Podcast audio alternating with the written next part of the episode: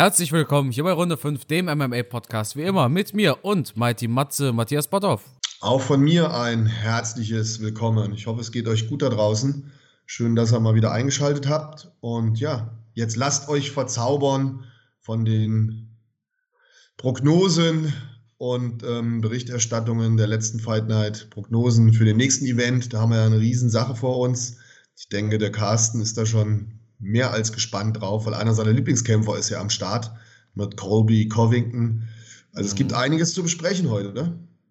Ja, auf jeden Fall. Wir fangen wahrscheinlich zuerst bei der letzten Fight Night an. Islam Makhachev gegen Bobby Green. Ich frage einfach mal direkt, Matthias, hat dich irgendwas überrascht? Nein, absolut nicht. Ich meine mich auch erinnern zu können, dass ich genau das in unserem letzten Podcast vorausgesagt habe. Ich habe gesagt, dass es genauso laufen wird wie mit Dan Hooker. Und ja, gewisse Parallelen kann man da sehen. Es ist ja letztendlich so gewesen. Was mich ähm, nochmal einen Tick, vielleicht nicht überrascht hat, aber was mich nochmal einen Tick angefixt hat, war diese enorme körperliche Überlegenheit von Islam Makachev, der jetzt eigentlich weniger streng Gewicht machen musste, aber trotzdem übelst brutal austrainiert aussah. Und diese übermenschliche Kraft, die der hat, ist beeindruckend, findest du nicht? Ja, absolut. So ein, so ein richtiges Powerhouse, ne? Der hat richtig Kraft hinter den Muskeln. Wahnsinn. Und ich, ich frage mich dann immer, wie man sich sowas erklären kann, weil wir befinden uns ja nicht hier in der griechischen Mythologie, wobei bei Makachev ist es vielleicht ähnlich gewesen. In der griechischen Mythologie gibt es ja die Geschichte von diesem Ringer, der von Kind auf einen Ochsen getragen hat.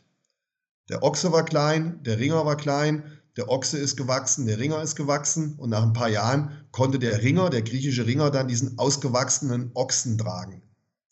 Also in der griechischen Mythologie hat man da die Progression, dass sich die Kraft da angepasst hat und der Ringer immer stärker geworden ist.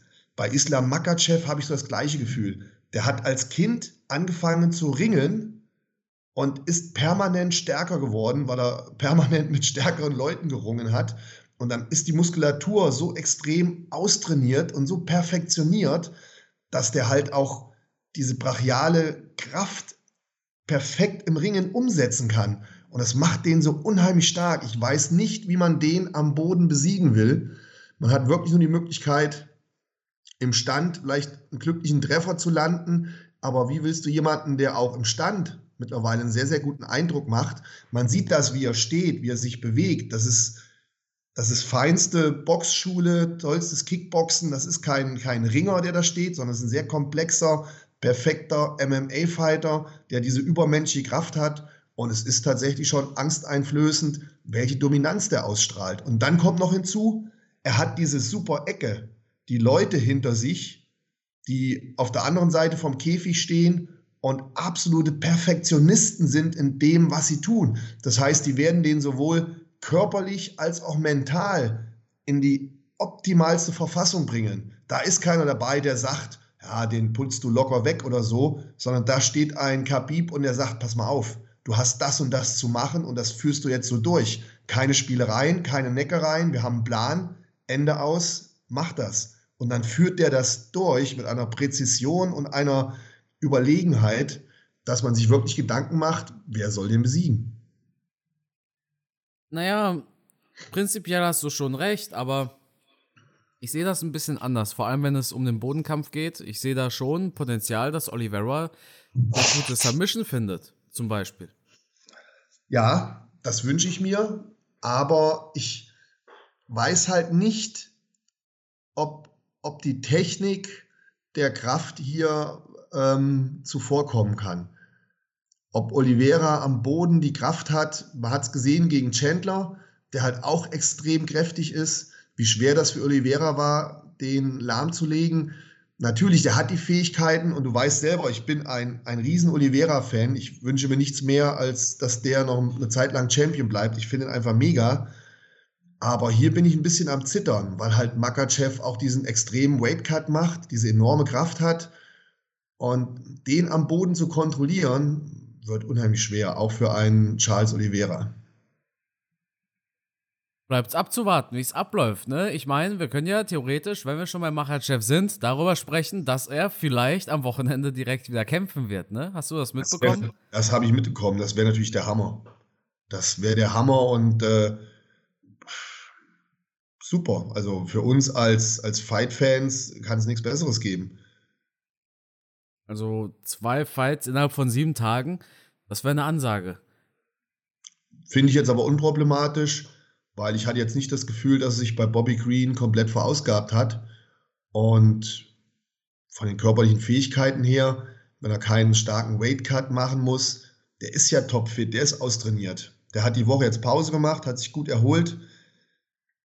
Rein körperlich ist das null Problemo für den. Ja, die würden bei 170 Pfund kämpfen. Also im Welterweight, nicht im Lightweight oder im Catchweight, auch nicht bei 160 Pfund, so wie der Fight gegen Bobby Green, sondern noch höher. Das wäre natürlich eine spannende Geschichte. Also ich glaube, Makachev hat so viel Kraft, der könnte mit dem Schwergewichtler ringen. Na, na, na, na. Jetzt, jetzt, jetzt wollen wir nicht in die Fanboy-Schiene äh, geraten, Matthias. Das Macherchef würde, würde Engano besiegen. Nein, Spaß, Spaß beiseite. Aber wir reden ja jetzt nur vom Ringen, ja. Und da gehören natürlich auch ein paar andere Sachen dazu. Aber Fakt ist, dass er halt in den Gewichtsklassen, in denen er bisher gekämpft hat, diese enorme körperliche Überlegenheit hat und natürlich auch hier wieder diesen starken Weightcut macht. Und da haben wir wieder das Thema, dass er ständig gesagt wird, ja, ähm, das mit den Weightcuts, das müsste man verboten, das ist mit viel zu viel Risiko und gesundheitsschädlich und, und, und. Aber hier haben wir doch wieder ein Beispiel. Wenn alle sagen, Islam Makachev wäre so stark und könnte auch zwei, drei Gewichtsklassen drüber kämpfen, warum macht er dann diesen Weightcut? Die UFC schreibt ihm das ja nicht vor. Wir schreiben ihm das nicht vor. Er kann sich aussuchen, in welche Gewichtsklasse geht. Das heißt, der Kämpfer macht von sich aus diesen Weightcut, um dann im Kampf den Gewichtsvorteil zu haben. Ganz klar. Es bleibt jedem selbst überlassen. Das Problem ist ja, dass wenn ein Kämpfer einen Weightcut macht, zum Beispiel Islam Makhachev, dann sind die anderen quasi auch dazu gezwungen, aus dem Grund, dass sie ja sonst einen fatalen körperlichen Nachteil hätten. Es gibt Kämpfer, die kochen sich nicht ab. Ich denke, Kobe Covington ist ein relativ gutes Beispiel dafür. Über den haben wir es nachher ja auch. Aber es gibt Kämpfer natürlich, die verlieren ein halbes Bein, um das Gewicht zu schaffen. Und wir hatten das ja auch bei Khabib so und wir hatten das auch bei Makhachev so. Natürlich kochen die so viel wie möglich ab, um den größtmöglichen physischen Vorteil zu haben, was ja, wie man sieht, auch wirkt. Und das ist eben dieser, dieser Rattenschwanz. Entweder machst du mit oder du hast halt einen ganz großen Nachteil. Ja, klar. Entweder du machst mit oder du machst nicht mit, aber du wirst es halt auch niemals ändern können, weil es bleibt am Ende des Tages dem Kämpfer selbst überlassen. Und wir erleben ja immer wieder, dass wenn man dann weniger Erfolg hat in einer Gewichtsklasse, nochmal einer draufgesetzt und man nochmal Gewicht macht, um vielleicht doch noch die Hoffnung zu haben, dass es besser läuft. Ähm, es, ja, es ist halt Kämpferbusiness, man wird es nicht ändern können, aber wie gesagt, am Ende des Tages bleibt es jedem Fighter selbst überlassen. Ja, dann hatten wir noch eine Fehlentscheidung auf der Fightcard, oder? Ich habe gestern Abend darüber ein Video darüber gemacht. Äh, Cachoeira gegen Yi Yong Kim. Hast du den Fight gesehen, die beiden Frauen? Also ich habe den Fight gesehen und ich habe mir auch dein Video angeschaut, angehört, wie auch immer. Und ich muss sagen, ich bin zu 100% deiner Meinung. Ich kann es nicht verstehen, wie da die brasilianische Kämpferin als Siegerin gesehen werden konnte. Schade. Schade, dass da die Kampfrichter sich anscheinend durch die Schlussoffensive der brasilianischen Kämpferin haben so beeindrucken lassen.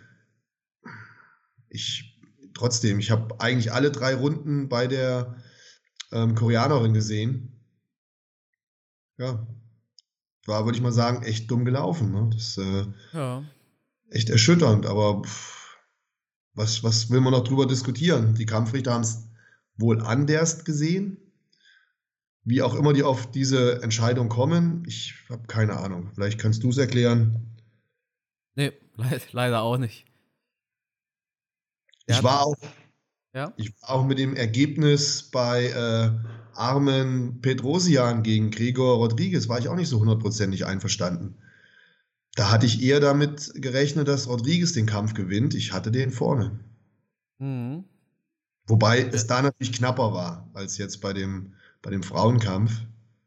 Ja, klar, es gibt immer diese Fights, die sind knappe Entscheidungen und es wird auch gerne schon bei knappen Entscheidungen geschrien, dass es eine Robbery ist. Ne?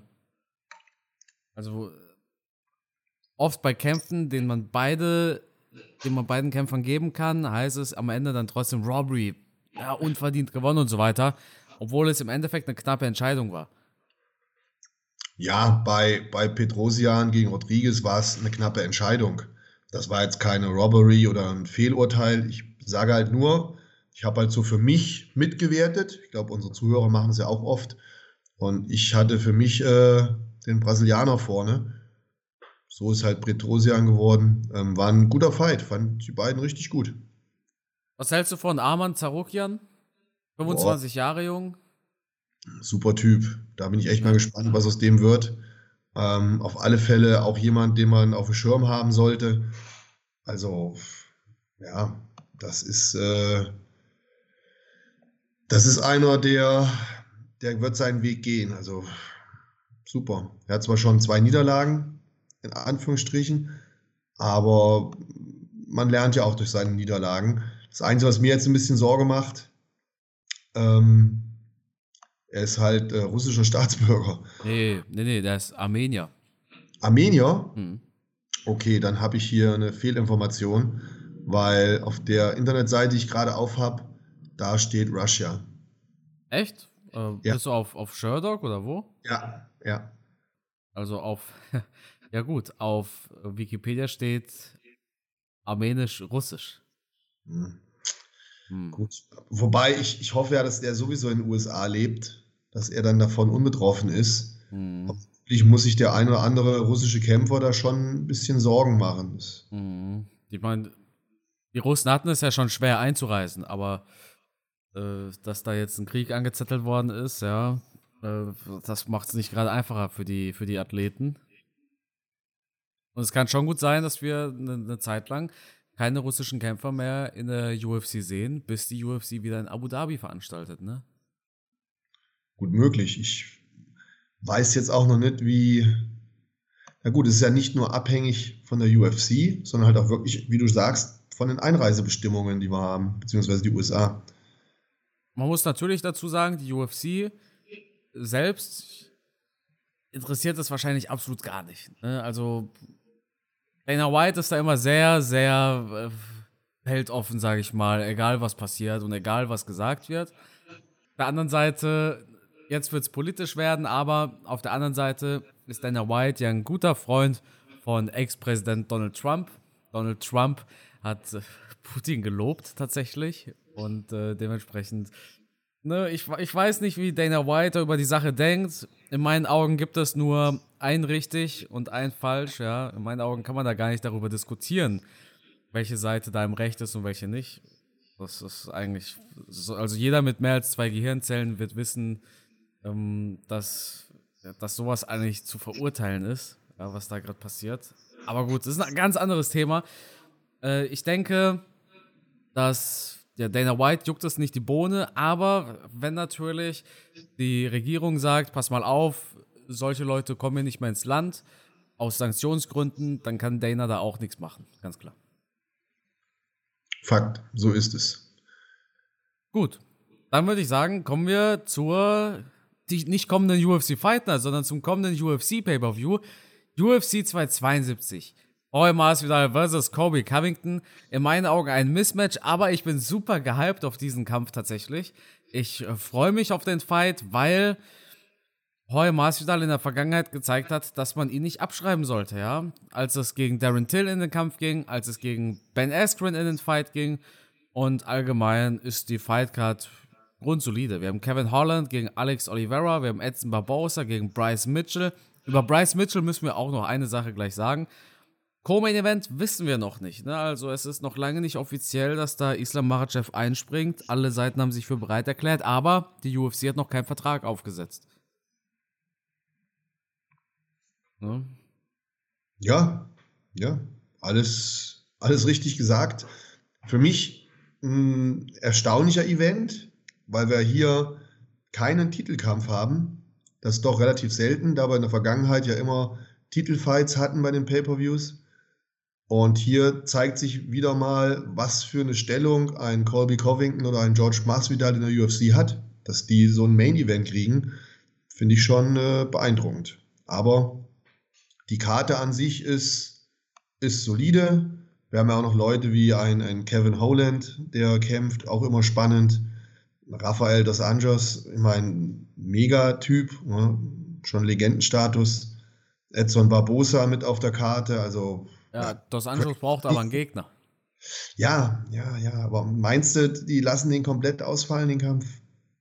Nee. RDA will kämpfen, der ist fit und der hatte so viele Probleme in der Vergangenheit, mal verletzt, dann Covid. Der will jetzt endlich wieder kämpfen.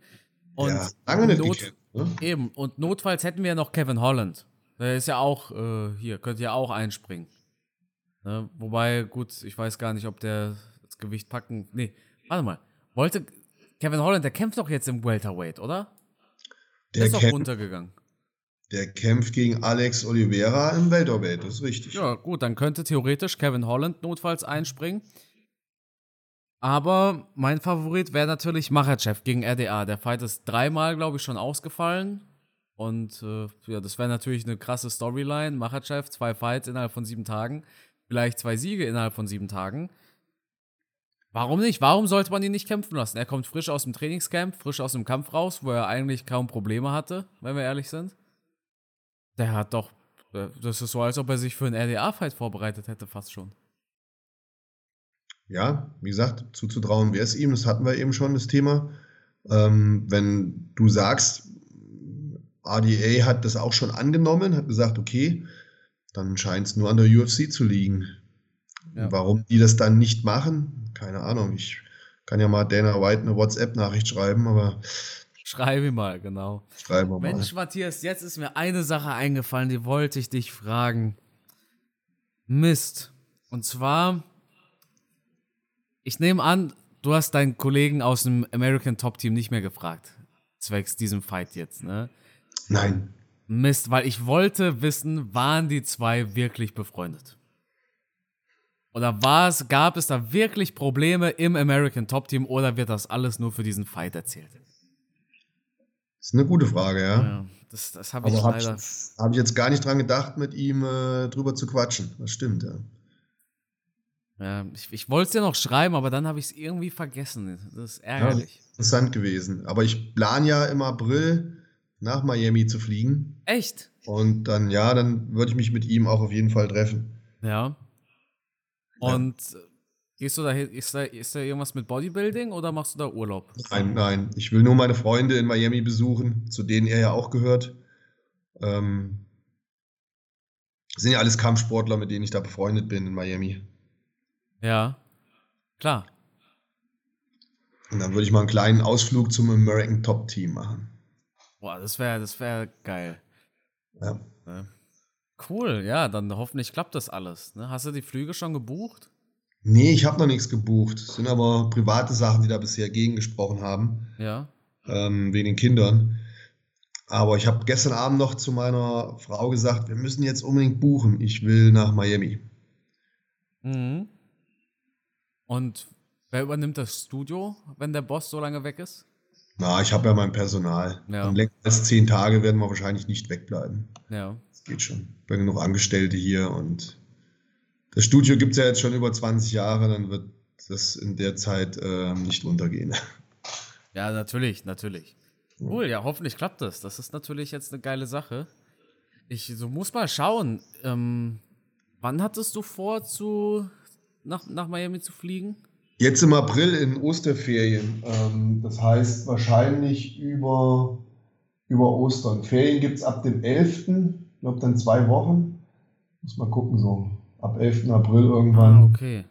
Ich bin mir gerade nicht sicher, wann dieses Eagle FC Event ist. In, das, das findet ja auch in Miami statt. Ach so, ist schon am 11. März. Oh, okay. Das ist schon bald. Ja. Ja, weil Eagle FC, die veranstalten nur in Miami. Ne? Ja. Und da hätte Kevin Lee, kämpft er gegen Diego Sanchez. Oh Gott. das habe ich mir auch gedacht. Das ist auch die einzige rea richtige Reaktion auf diesen Kampf. Äh, ja, cool. Das ist super geil. Ich habe auch letztens zu meiner Freundin gesagt, dass ich bin eigentlich so ein richtiger Urlaubsmuffel. Ne? Ja. Also ich, ich bin jetzt nicht mit, mit den dicken Urlauben aufgewachsen, sondern Urlaub hat bedeutet, wir haben die Familie in äh, Rumänien besucht. Ne? Ja. Deshalb kann ich auch ruhig auf Urlaub verzichten, wenn ich ehrlich bin, weil, keine Ahnung, ich, ja, ne? Und ähm, wo ich aber mal gerne hingehen würde, wäre tatsächlich in die USA. Und dann zu einem UFC-Event natürlich. Ne? Oh. Ja, ist schon spektakulär, muss ich zugeben. Ich war ja ein, zwei Mal, aber andere Geschichte. Ja, ich muss allerdings vorher. Nicht, ich muss allerdings nicht in Las Vegas. In Las ja. Vegas war ich noch nicht beim UFC-Event. Ich muss vorher nur im Lotto gewinnen. Dann, dann könnte ich das auch mal in Angriff nehmen. Ja. mit, dem Plan. Wir müssen einfach nur unseren Podcast weiterempfehlen und dann. Ähm, genau, genau. Klingt. So, damit, jetzt ihr, damit ihr uns unsere Träume finanzieren könnt. Ja, genau. genau. ja okay. Sind wir aber abgesprochen. Kommen wir zurück ja. zu den Fights. Wer wird gewinnen? Colby oder George Masvidal? Komm, Matthias, jetzt sind wir mal ehrlich, ne? Also, wenn es da kein Flying Knee gibt oder sowas, dann ist das eigentlich eine klare Geschichte. Ich sehe das 80 zu 20. Also, ich bin eigentlich auch nach den, den letzten Auftritten von Colby eigentlich relativ sicher, dass, ja, wohl sicher kann man sich natürlich nie sein, wenn Masvidal hat halt diese Straßenschläger-Mentalität, der ist natürlich immer dafür gut, jemanden K.O. zu schlagen. Und wenn, wenn Colby da von seinem Gameplan abweicht und sich in irgendeine so Straßenschlägerei einlässt, dann kann er halt auch schon mal K.O. gehen. Aber im Großen und Ganzen denke ich eigentlich, dass Colby gewinnt, ja. Ähm, Masvidal habe ich jetzt halt einfach so ein bisschen schlechter im Kopf nach der K.O.-Niederlage. Und ähm, dann hat man Colby in den Gedanken und sieht halt den Kampf. Und dann fängt man ab, sofort wieder an, diese MMA-Mathematik zu machen, diese Kampfsport-Mathematik. Ja, der hat so gegen den gekämpft, der hat so gegen den gekämpft. Und deswegen bekommt man halt schnell auf die Überlegenheit von Colby Covington. Aber ich glaube, wir sollten Masvidal nicht unterschätzen. Ja, ich weiß ja nicht, ne? Ich meine, was war der letzte wirklich gute Kampf von Masvidal? Das war der Fight gegen Darren Till. Ich meine, das gegen Ben Askren, das war jetzt, das war jetzt kein richtiger Kampf. Ach so, nee, warte mal. Ja, Nate Diaz, Nate Diaz war ja, noch zwischendrin. Den habe ich ja. ja ganz vergessen. Stimmt, stimmt, stimmt. Masvidal gegen Diaz, das war ein super guter Fight. Ja. Den habe ich komplett vergessen. Also 80-20 würde ich nicht sagen. Ich bin eher so bei 60-40. Doch, ich denke schon, dass Masvidal, ja, ich glaube schon, dass Masvidal Chancen hat. Ja, ich meine, Chancen hat jeder. Ne? Bobby Green hat auch Chancen gegen Islam Makhachev. Ah, da hätte ich, da hätte ich äh, 95 zu 5 hätte ich da Prozente hätte verteilen müssen. Ja. Es gibt, ja so, es gibt ja so eine Game Show im Fernsehen oder in den USA gab es die mal, wo du schon die Millionen gewonnen hattest und musstest dann immer auf die richtige Antwort dein Geld verteilen. Und das wäre halt hier auch witzig, wenn mir jetzt einer bei äh, Makachev gesagt hätte, setz deine Kohle und ich hätte 100 Euro gehabt, dann hätte ich 95 auf Makachev und 5 Euro auf Bobby Brown gesetzt. Ne? Nee, nicht Bobby, Bobby Brown. Bobby, Bobby Green. Bobby Green. Ganz durcheinander. Bobby Brown, Bobby Brown, ist der, der, der Sänger, der Ex-Mann von Whitney Houston. Bobby Brown, ja. Auch, auch eine schöne Verwechslung. Nee, aber, aber hier, wir sollten Masvidal nicht unterschätzen. Ich glaube, wir brauchen gar nicht viel darüber zu reden, wo die Stärken liegen der jeweiligen Kämpfer. Ähm, aber insgesamt ist, ist Colby von den Waffen her besser aufgestellt. Ja, ich denke auch, dass Covington zu schlau ist, um sich auf Masvidals Taktik einzulassen. Covington wird doch wissen, Masvidal will brawlen. Der, der, kann ja nicht. Der ist ja nicht so gut im Wrestling. Ja? Also, wenn, wenn Covington jetzt nicht, nicht irgendwie denkt, er muss hier der Welt was beweisen und fängt auf einmal an, das Ganze zu einem Boxkampf ausarten zu lassen, dann wird er das auch gewinnen. Ich finde, es ist zumindest ein sehr spannender Kampf. Ja, das auf jeden Fall. Da ist Heat dahinter, da ist eine Geschichte dahinter. Das sind zwei super große Stars der UFC. Ich habe da richtig Bock drauf. Das wird richtig knallen. Ja. Das wird richtig knallen. Aber ich denke, wir tendieren beide zu Colby Covington. Ja, also jetzt rein, rein objektiv gesehen, ja. Was hat denn Masvidal, was Covington nicht hat? Auf der anderen Seite hat Covington ganz viele Dinge, die Masvidal nicht hat. Weißt du? Ah, die, dieses, äh, das Waffenarsenal ist klar auf der Seite von Colby Covington, aber Masvidal ist lange drin im Game. Er, er hat eigentlich schon alles hinter sich. Also auf der anderen Seite auch die Frage, wie jetzt die Niederlage, obwohl das ist so ein Typ, der hat schon alles durch. Der steckt auch so eine, so eine K.O.-Niederlage gegen Usman, steckt der weg. Ich glaube, so mental ist der sehr stark. Ja, denke ich auch, denke ich auch. Ja, gut, Matthias. Dann würde ich sagen, sind das unsere Prognosen für UFC 272. Über das Co-Main Event können wir nicht sprechen, weil wir nehmen heute Dienstag 12 Uhr auf und Dienstag 12 Uhr wissen wir noch nicht, wer denn das Co-Main Event macht. Dementsprechend. Leider nicht, leider nicht. Ja, dementsprechend wissen wir nächste Woche mehr und dann würde ich sagen, hören wir uns in der nächsten Woche wieder. Vielen Dank Wie an alle. Du wolltest doch noch was über Bryce Mitchell sagen. Ja, okay, ja. Bryce Mitchell, ne? Der war bei Ariel Helwani im Podcast. Ja. Weißt du, was der da rausgehauen hat? Nein. Äh, Also jetzt müssten wir alle unsere Aluhüte aufziehen, ne? Weil jetzt, jetzt gibt es eine Verschwörungstheorie vom Feinsten. Und zwar, Bryce, Bryce Mitchell ist scheinbar so ein, so ein Verteidiger vom, vom Waffenrecht. Ne? Jeder Amerikaner sollte seine Waffen haben. Ne? Mhm. Und er hat gemeint, ja, pass mal auf, die Regierung in den USA, die inszeniert Amokläufe an Schulen, damit sie die Waffen verbieten kann. Ne, das heißt, die Amokläufer sind alle, von, also das hat Bryce Mitchell gesagt, die, oder so in der Art, schaut euch das Interview bei Helwani an, die Regierung schickt Amokläufer, damit die Waffen benutzen und diese äh, Waffen sollen dann verboten werden. Er sagt, das macht die Regierung, damit sie die Waffen verbieten kann, aber auf der anderen Seite kann die Regierung die Waffen nicht verbieten, weil sie die Power nicht hat. Warum also Bryce Mitchell dann sagt, die Regierung macht das, aber die Regierung kann das gar nicht. Das versteht kein Mensch auf der Welt. Das versteht Bryce Mitchell wahrscheinlich selber nicht. Aber so ein Quark habe ich echt selten gehört. Ohne Scheiße. Also, ich habe da auch kein Video gemacht, weil es ein sehr heikles Thema. Ne? Also, ein sehr, sehr schwieriges Thema, über solche Vorfälle zu sprechen. Aber zu behaupten, das sind Leute von der Regierung, weil die die Waffen verbieten wollen, der Arme, der ist gar nicht mal so alt und hat schon zu viele Schläge auf den Kopf bekommen, wahrscheinlich. Also der scheint echt etwas verwirrt zu sein. Ähm, ja, krass, dass man solche Ansichten haben kann, aber gut. Ähm, pff, keine Ahnung, in welcher Welt er da lebt. Ähm, schwierig nachzuvollziehen, wie verwirrt er da ist.